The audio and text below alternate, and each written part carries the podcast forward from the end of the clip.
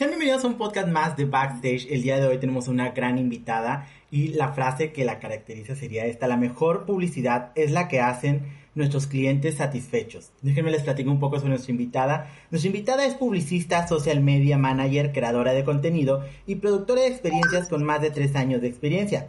Se caracteriza por ser una mujer profesional que equilibra su lado racional y creativo para crear proyectos destacados y memorables.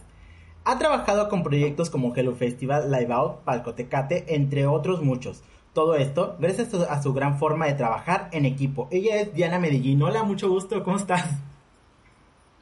Hola Carlos, muy bien, gracias y, y, muchas gracias por invitarme. Este, qué padre que me tomaron en cuenta para este podcast. Estoy súper emocionada y súper feliz de poderles compartir un poco de mi experiencia. No, hombre, al contrario, créeme que también te agradecemos muchísimo el que nos estés brindando el tiempo de, estar aquí, sobre todo, como dices, eh, darnos toda esa experiencia que tienes que, pues me imagino que no ha sido fácil, no ha sido fácil, eh, vez aquí suenan tres años, pero me imagino que hay un backup muy grande atrás de eso, de luchas y de todo, y ahorita nos vas a platicar un poco sobre eso.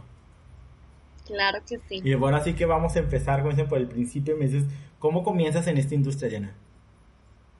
Bueno, mira, todo se remonta eh, más o menos cuando yo empecé, mira, yo cuando yo tenía 16 años, yo empecé a dar clases de baile, porque yo bailé toda mi vida, o sea, yo desde que estaba chiquita pues estaba muy metida en toda la onda de, bailar, de en el, estar en el escenario y, estar pues, en el performance, ¿no? Y me enamoré mucho de, de toda esta onda de estar en el escenario pero al mismo tiempo me llamaba, me llamaba mucho la atención todo lo que estaba detrás. Este, cuando empecé a tra esto fue cuando empecé a bailar y luego a los 16 años me dieron la oportunidad de ser maestra y coreógrafa y en, en estos años fue cuando me empecé a empapar un poquito de todo lo que sucedía detrás de un espectáculo. Y te estoy hablando de un festival de una academia de baile, ni siquiera era como... Y lo grande que ahora vemos y que se produce. Era algo, era algo muy chiquito, sin embargo, me llamaba mucho la atención todo, o sea, la producción, el audio, el video, las luces, cómo se montaba, este, cómo se llevaba a cabo la dirección y la producción de un evento como tal. Entonces me empezó a llamar mucho la atención. Eh, en esta época de adolescencia yo todavía tenía como la duda de, no sé si quiero hacer eso, o sea, como que dedicarme a los espectáculos, a toda la onda del show business o irme más como por la moda, porque la moda también me gustaba mucho. Eh, pasan, eh, para esto siempre he sido como un amante cañón, muy apasionada por la música, me fascina, o sea, desde que estoy muy chiquita, la música y yo hemos ido muy de la mano, todavía me acuerdo del primer disco que me regaló mi mamá, de las primeras canciones que me marcaron en mi vida, o sea, pop noventero, cómo me marcó y luego cómo fue evolucionando hacia el rock y, y cómo fui conociendo más música. Entonces, como que la música y yo hemos ido de, hemos estado de la mano toda mi vida. Entonces, fue algo que dije, pues claro, la música me encanta y, y me gusta mucho, pues me llama mucho la atención todo esto que está detrás de la música y de la producción de los espectáculos y todo esto, ¿no? Este, entonces, pues bueno, dije, qué puedo estudiar en carrera, no sé, no sé, porque también estaba en, dije, a lo mejor la producción musical, pero la verdad es que yo soy malísima, no canto, no toco ningún instrumento y dije, ok, creo que esto no va a ser para mí, pero vi una oportunidad en el área de publicidad porque dije, bueno, si estudio publicidad, pues puedo hacer muchas cosas, puedo dedicarme al nicho que yo quiera, este, entonces, pues por ahí le di, porque tampoco quería marketing como tal, o sea, mercadotecnia, dije, me da mucha flojera como que los números y las estadísticas, como que no están... Entonces, me quise ir más como un tema, un tema un poco más creativo. Sí, claro, para explotar tu lado creativo que nos dices que desde chiquita pues bailabas y creabas coreografías y festivales, entonces fue la carrera como predilecta para ti. Exacto, o sea, fue que, ok, la publicidad porque pues mi lado creativo es como el que más he desarrollado y con el que más me identifico, a partir de la música, el baile y todo lo artístico, porque también hasta fui, actué en varias obras de así, o sea, yo tuve ahí como que un trip muy artístico cuando estaba chiquita. Este, entonces ya me metí a publicidad y cuando me voy de intercambio tengo la oportunidad de hacer mis tópicos y me fui de intercambio a Australia, a la ciudad de Melbourne y decidí hacer mis tópicos en Music Business. Y ahí fue cuando dije, wow, ok, me encanta.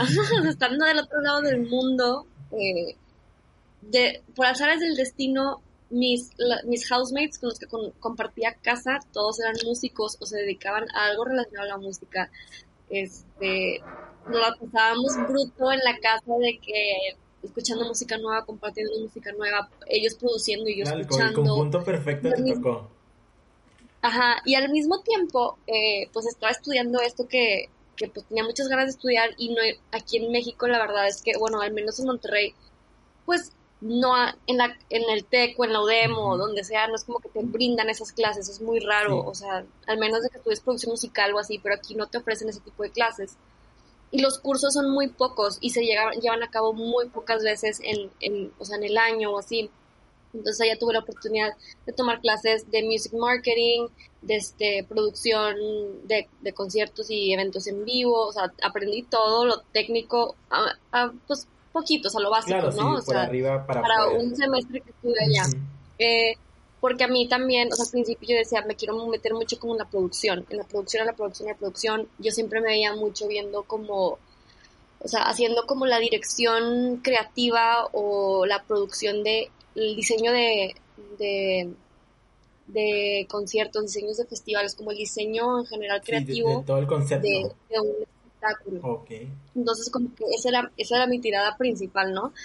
Y dije, bueno, pues ya me fui para allá, empecé a empaparme, me, empecé a foguear mucho de, pues teníamos que hacer, este, outings y hacer bookings y hacer, o sea, un chorro de cosas para poder llevar a cabo los proyectos que estábamos haciendo allá y al mismo tiempo, pues por la misma escuela me dieron la oportunidad de trabajar en algunos festivales como el International Jazz Festival de Melbourne, donde también estuve en logística y así, entonces pues regresé a México, eh, no te voy a decir que súper fogueada, pero ya tenía como que... Con la noción... Una bonita... Ajá, y yo creo que también de lo que querías por fin, de que esa indecisión de que me voy para acá, la música, esto, y dijiste ya encontré lo que quería, tal vez tuve que ir un poco lejos, pero ya regreso a México exactamente con lo que quiero.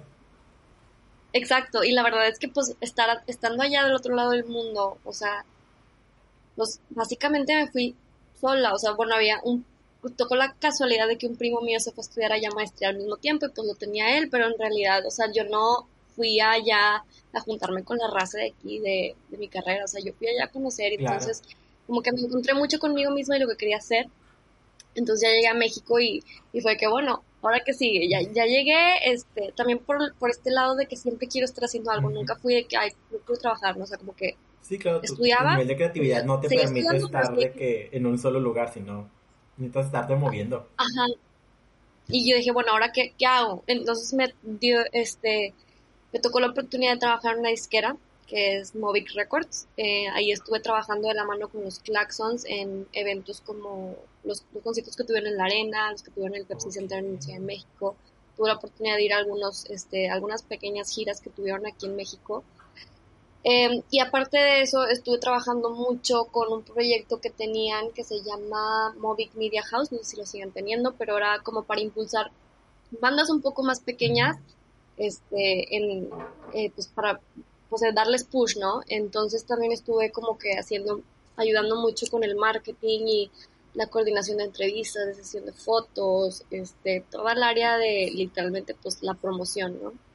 Entonces ahí estuve un año y medio, em, salgo de ahí y fue, estuve un año y medio y luego me, me fui a una agencia de publicidad, este, porque la verdad, en ese, la verdad, si te soy sincera, en la industria musical aquí es muy difícil eh, conseguir trabajo. Y más como mujer. Este, te, los, te lo te digo en serio, o sea, aquí en, en, Monterrey no hay tantas oportunidades y, este, y siempre hay un limitante como, como mujer. Pero yo creo que lo vemos en todas las industrias, industrias pero creo que en la, música se nota todavía más porque me ha tocado... Ves las producciones y se ven puros hombres, es muy raro ver a, una mujer eh, dentro de... Y a, veces, a veces sonaba mal, pero muchas veces antes era solamente la acompañante de alguien que la llevó a ver y ahorita sí ya se ha abierto más esto y ya ves a más mujeres preparando este tipo de conciertos, eventos y coordinaciones y ya en puestos mucho más grandes que les permite desarrollarse. Exacto, o sea, yo este, cuando empecé, cuando regresé de Australia, pues empecé a andar con mi novio, que es ingeniero de sonido, y pues yo lo acompañaba a todos los conciertos y todos los festivales, y pues sí, era la que lo acompañaba, yo era su novia. Y ahorita pues está bruto que ahora yo soy la que trabaja ahí. Y tengo una amiga que es una fregoncísima, neta es una chingona. Ella es production manager y la verdad, o sea, ella y tipo es como Liz Hill, pero más joven. Liz Hill es la producción de, de Pabellón y para mí es de que, wow, o sea, no manches, son mujeres todas así de que, wow, quiero ser un día como ellas. Este, y esta amiga mía pues me estuvo escuchando mucho de que, mira, o sea, la onda es así de que aquí en, en México, pues, o sea, bueno, más que en el Monterrey no hay tantas oportunidades para mujeres. Si te vas a Ocesa en México, pues hay mucho más mujeres, pero Ocesa es una compañía gigante. Sí, es un monstruo. Entonces, pues tienes que, pues, agarrar mucho callo, porque también yo regresé de Australia y pues busca, buscaba en la música y no encontraba nada porque pues necesitaba más callo. O sea, estuve en Movic, pero después de ahí pues quería algo más, pero necesitaba más callo, más callo, más callo. Y yo, bueno, pues ya, o sea, ni modo. Entonces me fui a una agencia de publicidad un rato y luego se vino la pandemia, o sea, tres meses después de que entré, se vino la pandemia, me quedé en jale como por más de seis meses.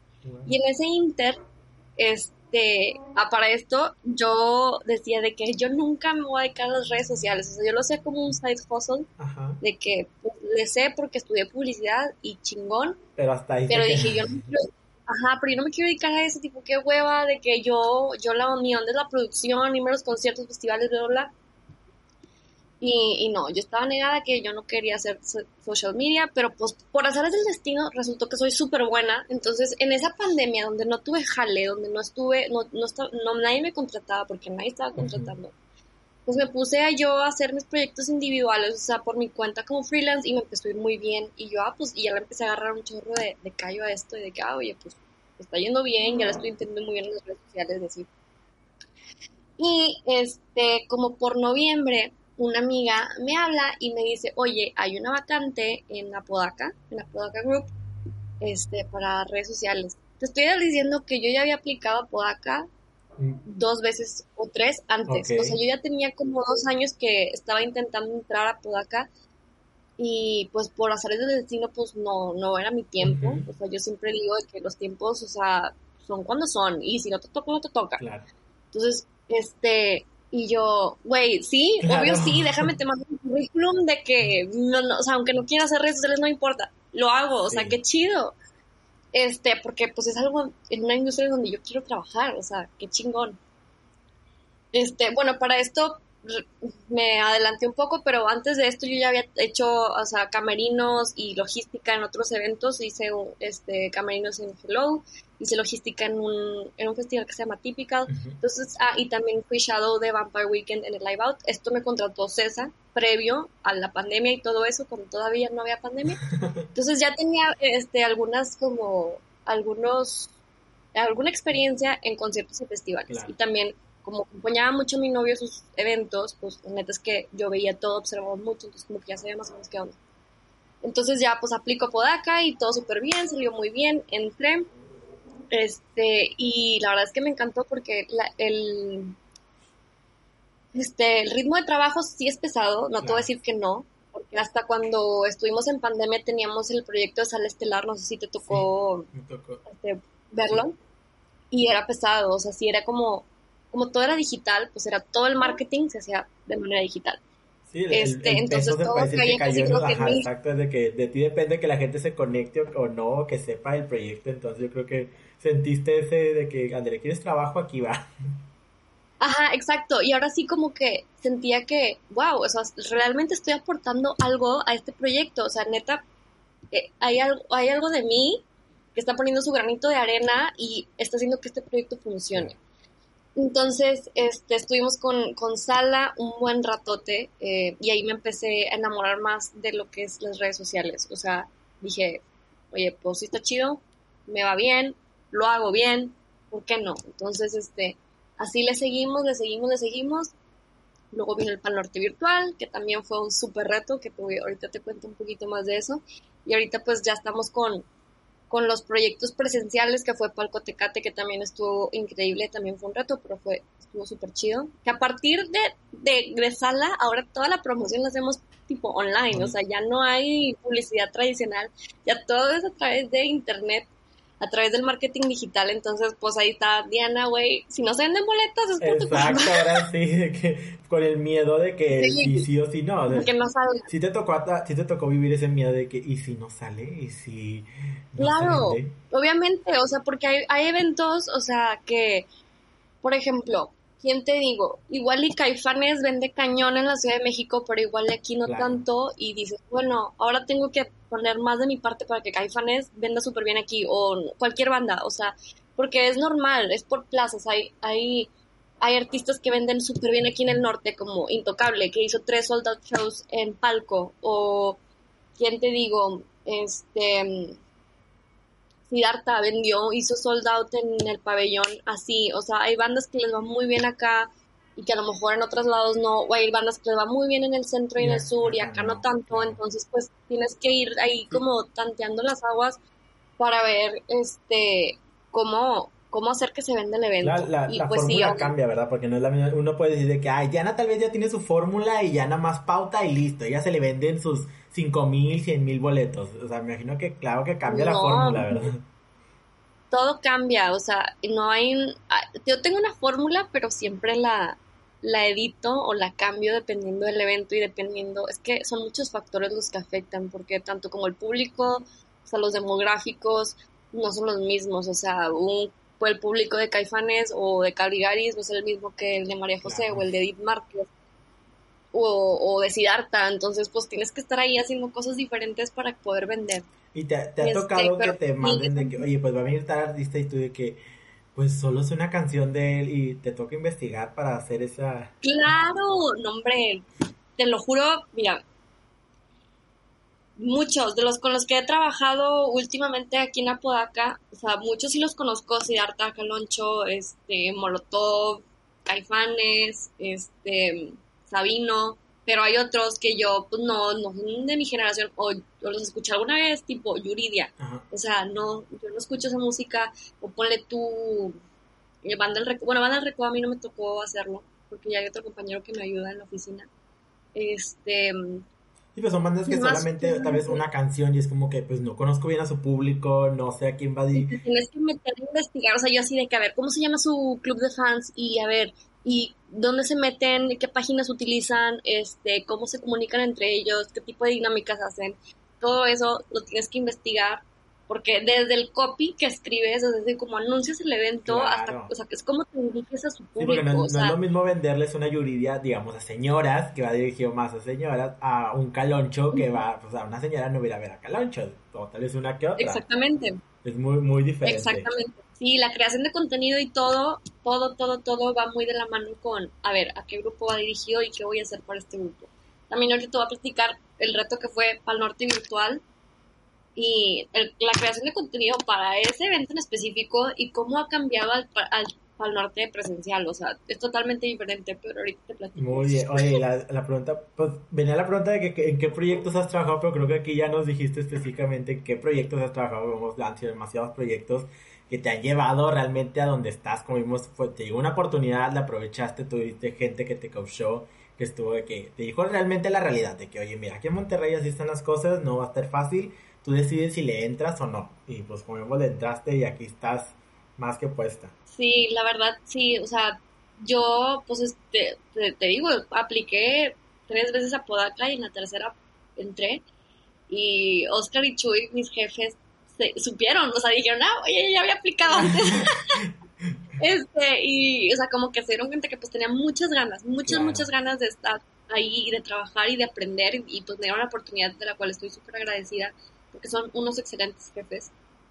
Este, me encanta trabajar con ellos porque el ambiente laboral es increíble, porque pues no son tan grandes, estamos como en la misma generación, pensamos pues más o menos igual, pero al mismo tiempo nos dan mucha oportunidad de proponer y de hacer cosas y creo que eso está padrísimo, o sea, en, porque no sé si en algunas otras este, empresas grandes den esas oportunidades como de proponer y de hacer y, y, y, de decir, entonces, y más cuando eres mujer está súper chingón que tengas esa oportunidad.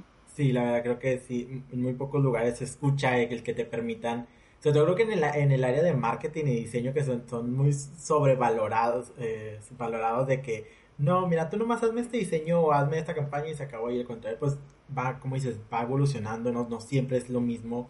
No puedes meter lo mismo que metiste hace un mes, meterlo el siguiente mes porque el público ya cambió, porque las tendencias ya cambiaron. Entonces, qué padre que te permitan hacer todo eso y sobre todo que te sientas tan orgullosa de, de soy mujer y lo estoy logrando en una industria que era de hombres, que realmente era de hombres. Ajá, exacto. Oye, otra pregunta de que si me puedes explicar tú qué eres una qué es una social manager, qué hace una social manager. Eh, pues mira, mi trabajo básicamente es, aparte de anunciar los eventos y de estar creando contenido para las redes sociales, Facebook, Twitter, Instagram, TikTok. O sea, él es, él es, es estar este, pendiente de todas las tendencias que hay todo el tiempo en las redes sociales, cómo el algoritmo está cambiando todo el tiempo, qué tienes que hacer para mantenerte relevante en las redes, porque aparte no nada más es vender un evento, o sea, sí, te vendo tres fechas de Intocable y están soldados bruto, pero ¿qué? ¿Cómo te vas a mantener relevante en las redes sociales? ¿Cómo vas a ser más relevante que tu competencia? ¿Cómo vas a ser una página que la gente quiera seguir? Entonces, aparte de estar creando el contenido, es, ok, me tengo que eh, mantener relevante en las redes, tengo que aparte vender los, los, o sea, los eventos, que se vendan los boletos, este, y con esto viene el hacer campañas publicitarias, ahí pues estar haciendo todo el toda la onda de marketing digital, la estrategia, los demográficos, cuánto, este, eh, dividir el presupuesto, cómo lo vas a estar manejando, hacer los reportes de cuánto te gastaste, o si te gastaste de más, o te gastaste de menos, o sea, toda la onda de números, es creatividad, es estrategia, es este estar a la vanguardia todo el tiempo, tienes que estar viendo qué hay, qué está haciendo la demás gente para tú no quedarte atrás, o sea, es todo eso. Y también aparte atención al cliente, porque también tienes que estar contestando mensajes y dudas y comentarios de toda la gente. Entonces sí es una chamba, sí es una chamba que te, te, te, te consume y este, y casi nunca tenemos descanso porque es de lunes a domingo, que es creo que 24/7, menos cuando duermes, pero pues es así, así toca a veces, de que a veces me marcaban, yo domingo en la en domingo dormida en la mañana a las 9 de la mañana, Diana, me urge que subas esto ya, no sé qué, no sé qué, ok, entonces es un trabajo que pues a veces es difícil desprenderte o descansar de él. imagino que hasta sueñas que contestas mensajes y que subes contenido. Te lo juro que sí he tenido pesadillas de que, ay, no sé, no subí el póster o de que no le metí la pauta. No, o sea, te lo juro que he tenido pesadillas de eso. Pero creo que todo el mundo nos pasa. Pero pues es parte del, trabajo, ¿no? Oye, y claro que como dices de que la importancia de las redes sociales, a ti te, entonces a ti te tocó lleno el cambio, como dices, de la comunicación, eh, tal vez un poco más presencial a la comunicación completamente en línea, que era, sabes que ahora todo se va a línea y ya no hay comunicación tal vez de persona a persona, entonces te tocó a ti hacer todo ese cambio, ¿verdad? Por parte de las redes sociales. Sí, exacto. Mira, yo pues cuando yo no sé muy bien cómo manejaba este manejaban la publicidad en Apodaca previo a, la pandemia, pero me quiero suponer que que sí hacían este trabajo tradicional, mucho mucho con medios y lo seguimos haciendo, los medios no no faltan. Claro. Este, pero ponen tu panorámicos, cosas así obviamente, o sea, tú veías para el norte por todos lados y este y el concierto de Sting y el concierto de de este ay, me olvidó el nombre de Ed Sheeran y lo que sea, o sea, y ahorita es todo es digital y todo se vende digital, entonces pero eso fue creo que creo que fue un cambio que vivimos todos en la pandemia porque se volvieron demasiado relevantes las redes sociales porque todo el mundo estaba todo el tiempo en el celular. Entonces, es como un arma de dos filos. Tú dices, güey, ya no quiero estar en el celular, estoy harta, pero al mismo tiempo me estoy perdiendo de todo porque todo está pasando ahí, ¿sí me explico? Entonces, toda, o sea, la neta es que las redes y el internet en general agarraron un poder increíble en, en esta en esta temporada de pandemia este y ahora pues básicamente todo yo creo que todas las marcas cambiaron sus estrategias cañón a partir de esta pandemia y ya no es nada más subo cosas por subirlas y por venderte algo. O sea, ya no es de que te vendo, te vendo, te vendo, sino ahora te tengo que aportar algo de valor, te tengo que de enseñar algo que tú no sabes, algo que te haga quererte quedar en mi red social por un chorro de tiempo, para que tú formes un vínculo con mi marca. Entonces, de eso se trata más que nada el, el estar el ser un social media manager, sí, te vendo el evento de Caloncho, o te vendo el evento de Sidarta, o te vendo lo que tú quieras, pero lo que quiero al final yo es que agarres, es que tengas una conexión con mi marca, o sea, una conexión, por ejemplo, con Palco Tecate, una conexión con Tecate Pal Norte. Claro. Ok, ya, mira, Tecate Pal Norte ya está soldado, ya se vendieron todos los boletos, pero aún así creo contenido porque yo quiero que la gente haga, haga un clic con esa, con mi marca. Quiero que estén conectados con mi marca. Quiero que estén crear una comunidad con todo tu público que sepa de que, ah, el Tecate para el Norte, sí, o, a pesar de que ya tienen su boleto, que lo estén esperando de que una publicación de que, mira, el Tecate para el Norte el año pasado, no, hombre, estuvo con ganas, ya, ya, ya me vi, ya me vi en este Tecate para el Norte que viene, entonces crear esa, esas experiencias, esas sensaciones a través de una pantalla, que es muy difícil realmente crear ese tipo de, experiencias, y creo, creo que, genuinamente que para el Norte, para el Norte lo, lo ha conseguido eh, Tecate, eh, Palco Tecate también lo ha conseguido, la verdad. Es una, eh, tuve oportunidad de ir a un concierto, se muy, muy padre, la verdad. Está la experiencia, todo. Está padre. Entonces, desde que lo han conseguido y también transmitir, creo que en esta pandemia lograron también transmitir esa seguridad de regresar a esos lugares que durante la pandemia nos decían que eran peligrosos y que ustedes lograban que decir, oye, ya es seguro, o sea, ya puedes regresar, te vamos a cuidar, vamos a tener las medidas, entonces créeme que si lo lograron, pues yo creo que un, reconocimiento a ti que es parte de tu trabajo. Ay, pues muchas gracias y estamos muy contentos con este proyecto que ha salido muy bien, gracias a Dios. Oye, y ahora sí que ya vamos por el lado como sí de que qué padre estuvo esto y aquello, pero dime, ¿cuál ha sido uno de los proyectos más difíciles para ti? Mira, ok, el, el Pal Norte Virtual fue un reto totalmente, o sea, fue algo muy difícil porque nunca habíamos hecho algo así. O sea, para la empresa, para todos fue algo muy nuevo. Y yo acababa, tenía que cuatro meses de haber entrado a la empresa. Yo era la única cargo de redes sociales.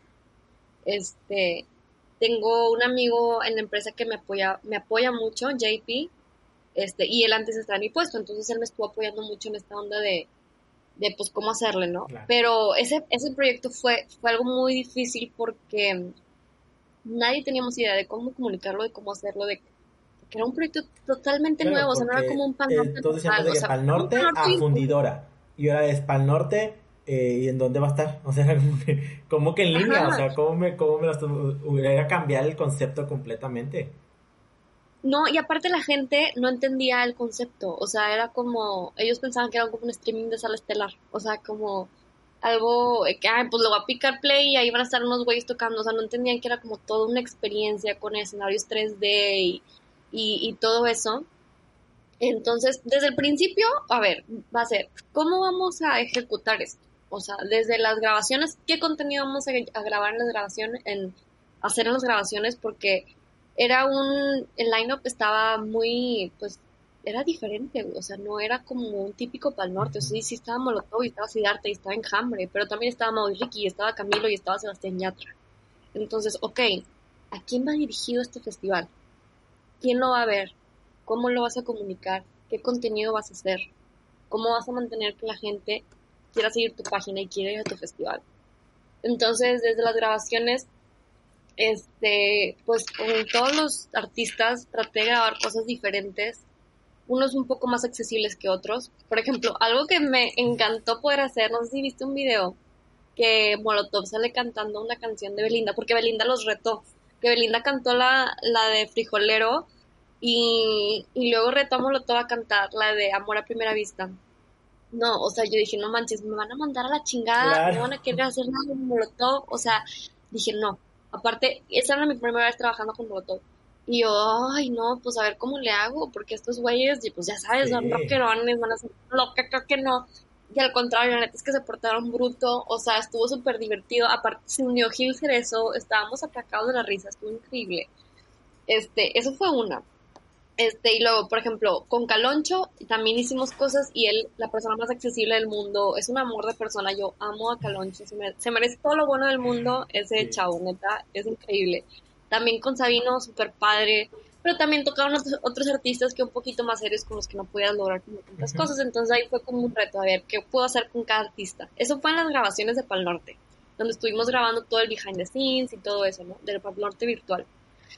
Em, y luego ya, pues termino las grabaciones y para esto creo que ya, ah, para esto ya habíamos anunciado el, el, evento, ya habíamos anunciado el, el line-up y pues no, pues nos tuvieron porque cama que un virtual y no sé qué y este, qué chafo el line-up, puro reggaetonero y no sé qué, pero ya sabes, o sea, pues ya sabes cómo es la gente, claro. porque el, el público de Pan Norte es rock, sea, punto. Entonces a la hora que ven a Mau y Ricky y a Camilo o a Sebastián ya te dicen, ¿cómo? ¿Por qué no pusiste Caifanes o por qué no pusiste Café Tacuba?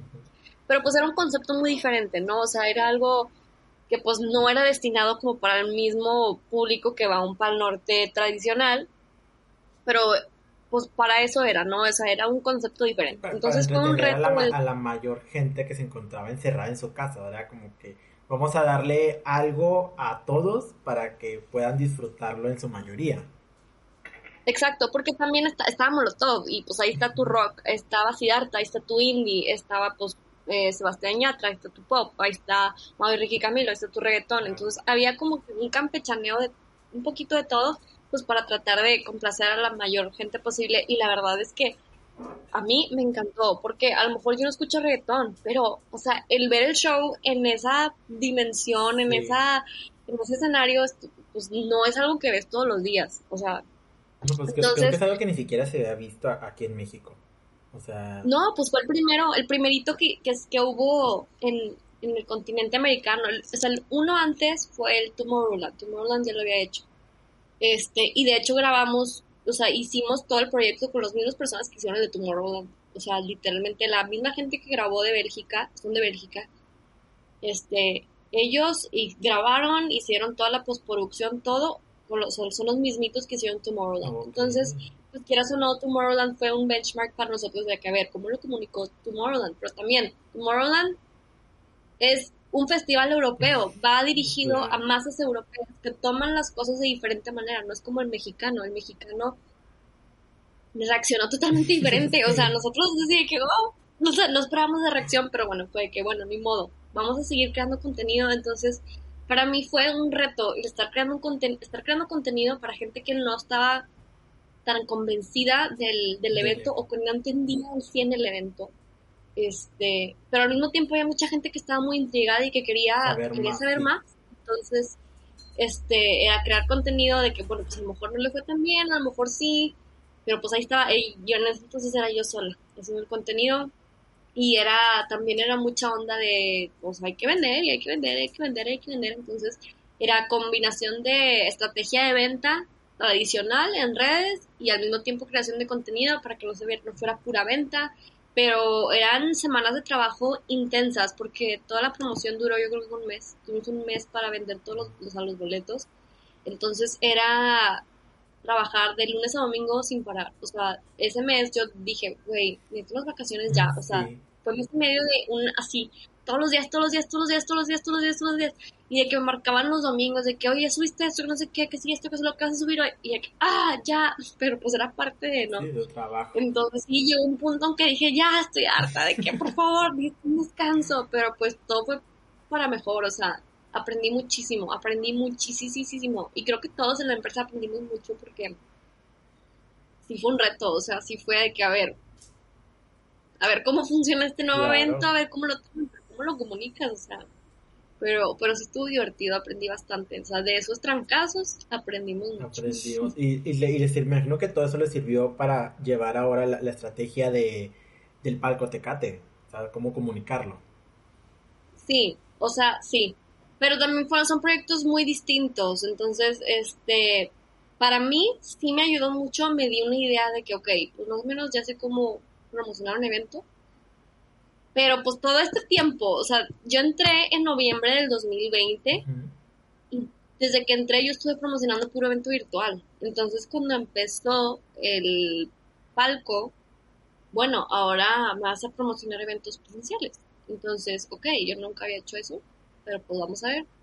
Y pues obviamente toda la experiencia que tuve con Sala y con el Pal Norte virtual, pues ya me dieron como que una idea más clara de qué tenía que hacer y también, o sea, no es como que tenía una fórmula ya hecha, fue como que bajo la marcha lo fui este, agarrando la onda y, y, hueseándome más.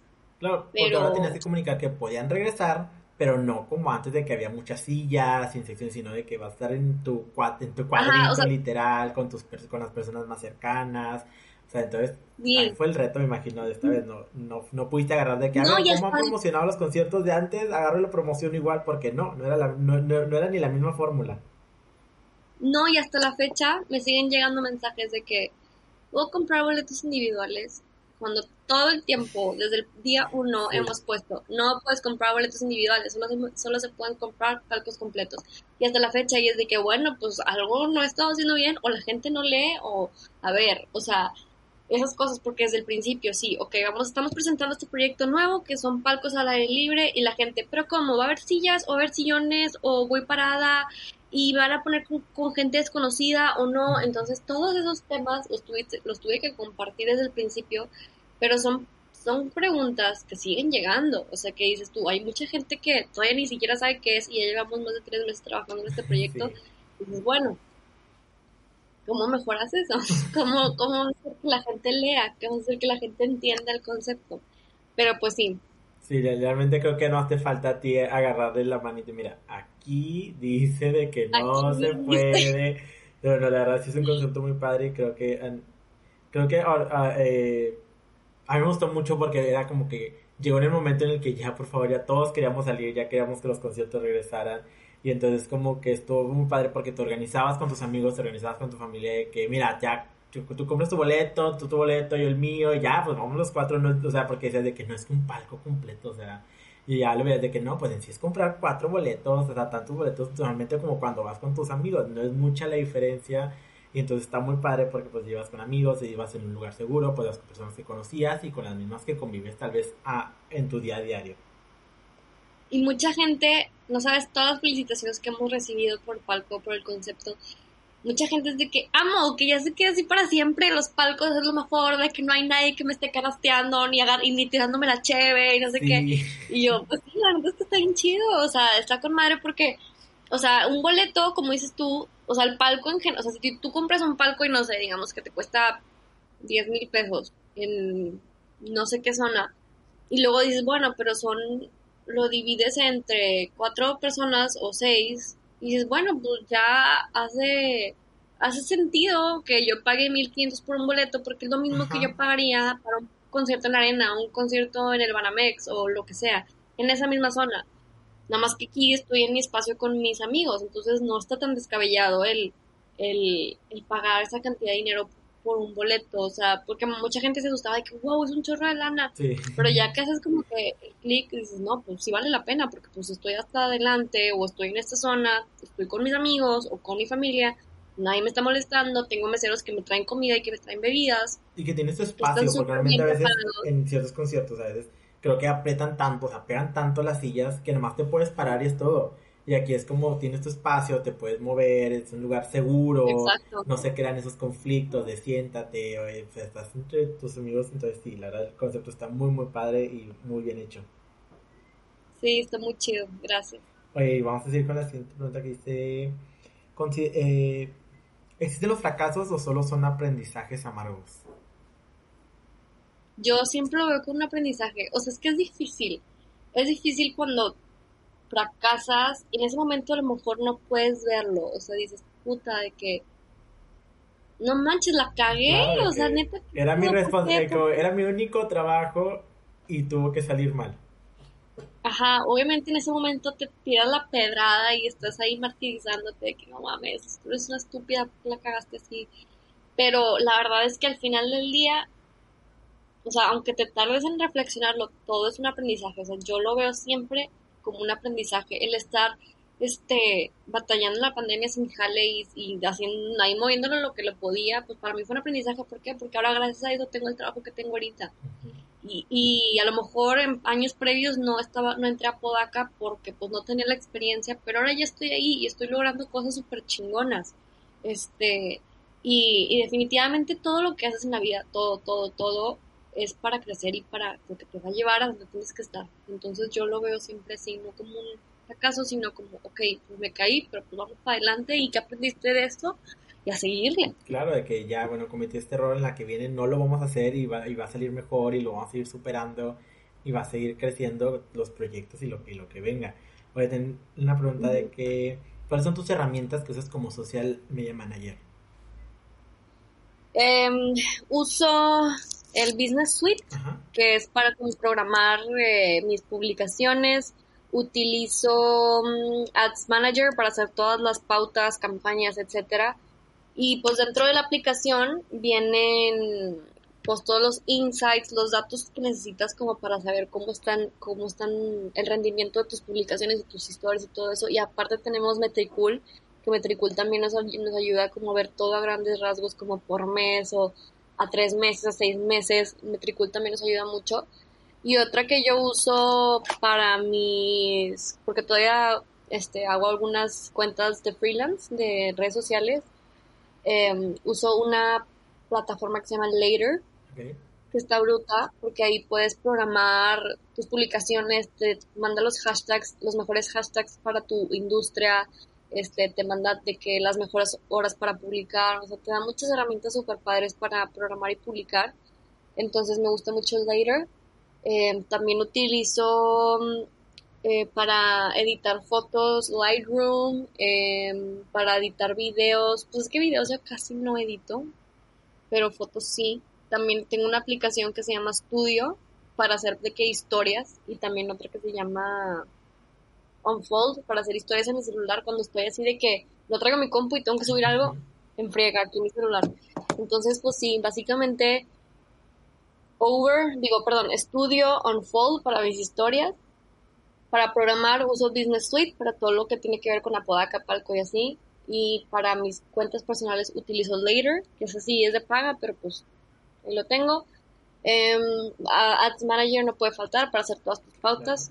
Siempre campañas desde Ads Manager para ver cómo van funcionando y, si le metes más dinero, si le metes menos, si cambias el, la segmentación y todo eso. Eh, y también una súper importante es Asana. Asana es como un calendario para dividir actividades. Me encanta, es amo. O sea, yo lo introduje ahí con el, mi equipo de trabajo porque ahí en Apodaca, pues yo le paso los, o sea, yo creo el contenido y se lo paso a los de diseño y, a los de, y al de video. Entonces tenemos este calendario de que, ok, para Palco me tienes que entregar esto y esto y esto esta semana, para Pal Norte me tienes que entregar esto y esto y esto. Entonces ya lo digo por proyecto, este, y ellos se organizan de que, ok, por este día te entrego esto, esto y esto. Y ya yo sé de que, ok, este día me toca publicar esto y esto y esto y esto. Entonces está bruto porque pues es organización para mí, tanto como para mi equipo de trabajo, entonces eso es súper chido. Sí, la verdad es que sí. También hace poco empecé a usar Asana en mi trabajo y es una maravilla. Te saca, te saca de, muchos conflictos y también ver si ya cierto contenido está listo, si no, porque lo, si no conoces Asana puedes marcar y de que la tarea está lista, entonces ya sabes de que, ah, bueno, mi proyecto está finalizado porque ya todos marcaron que terminaron sus tareas y ya lo podemos lanzar. Oye, y antes, ahora sí que antes de irnos, me gustaría, eh, pues el podcast está hecho para todas las personas que quieren sumarse a esta industria de los eventos masivos, sociales, de todo este tipo de cosas. ¿Qué consejo le darías, eh, Diana Medellín, qué consejo le daría a todas las personas que quieren sumarse y quieren ser parte, como tú, de un social, manager, un social media manager de un evento, de eventos tan grandes y tan importantes, no a nivel, yo creo que ya ni, ni siquiera a nivel estado ni nada, sino a nivel mundial y a nivel nacional? Pues mira, ser muy tenaces, nunca rendirse, o sea, siempre va a haber muchas trabas y más en esta industria. Entrar a esta industria es difícil. Es difícil porque tienes que tener experiencia, probablemente tengas que tener contactos, este, y, y, más que nada es echarle muchas ganas, o sea, la oportunidad que tengas, aunque te paguen poquito, o sea, mi primer trabajo, mi primer como evento que tuve fue el Hello, eh, donde estuve así, fui runner, fui runner de los camarinos, y me pagaron, mm, o sea, bien poquito para la friega que estuve de 8 de, la mañana a 3 de la mañana. No, podía ni caminar. Al final llegué, me acuerdo que mi mamá llegó por mí, yo ya no podía caminar, mis pies ya no los sentía. Pregúntame si me pagaron chido, no, pero fue una experiencia que no cambiaría por nada porque aprendí demasiado. Entonces, no seguían por la lana, o sea, después mientras vayan agarrando más experiencia, les van a pagar más porque es una industria muy cotizada y sí, o sea, a lo mejor es una industria creativa, pero sí es una industria que paga bien a la larga. Entonces, no se estresen por el dinero. Si les ofrecen un jale que les van a pagar 500 pesos por el día, háganlo con tal de tener la experiencia. Como mi novio me dijo esta frase, la paga es poca, pero la experiencia es invaluable. Claro. Entonces, este, empiecen por donde puedan, no se rindan, sean pacientes, las cosas lleguen a su tiempo. Este, traten de, de, estudiar mucho, lo más que puedan. Yo también hace, en la pandemia me, eché un, un curso de, de, producción técnica con de Salo Soloveitchik, un amigo mío que lo hizo en, línea, que se llamaba Del papel al show, de Salo y de Juan Pablo tomé ese curso porque no tenía nada que hacer, pero dije, yo no, dije, no sé, no sé si va a regresar la música en vivo, pero si sí o si no, yo lo voy a tomar. Entonces, edúquense, estudien, trabajen, hagan lo más que puedan, si les ofrecen el jale que sea, háganlo por experiencia, aunque no les paguen, aprendan, aprendan, aprendan, aprendan y nunca se rindan y neta no quiten el dedo del renglón porque se los juro que el jale ahí va a estar y lo van a lograr en ningún punto de su vida. Claro, entonces ya saben, sean tenaces, sigan adelante, no importa si eres mujer, si eres hombre, sigue el dedo en el renglón, el trabajo, como dice Diana, va a estar ahí. Y nunca sabes, puedes haber aplicado tres veces, puedes haber aplicado cuatro veces, como Diana, pero ahí va a estar en tu tiempo perfecto. Sigue trabajando, sigue esforzándote, sigue preparando. Un ejemplo muy claro, pues es aquí Diana, que como dice, se siguió preparando en la pandemia dijo, no sé si va a regresar, no sé si sí o si no, pero no me quiero quedar atrás. Si regresamos, no quiero ser la persona que se queda atrás sin prepararse. Entonces ella lo hizo. Sigan todos esos consejos que nos dio. Si tú quieres ser un social media manager, sigue a Diana, ve todo su contenido que hace. Todo lo que vimos en TikTok, el sabías que del Pal Norte, todo eso es de la gran creatividad que desarrolla Diana y todo su equipo. Entonces, júntense con ese tipo de personas, sigan ese tipo de personas, porque te ayudan a crecer muchísimo, tanto personal como laboralmente. Entonces, este fue un capítulo más de Backstage Podcast. Muchísimas gracias, Diana, por darnos tu tiempo y sobre todo darnos acceso backstage a toda tu experiencia. No, hombre, gracias a ti, Carlos, y pues espero que podamos conocernos pronto y hacer más cosas juntos. Claro que sí. Muchísimas gracias. Nos vemos hasta la próxima. Bye.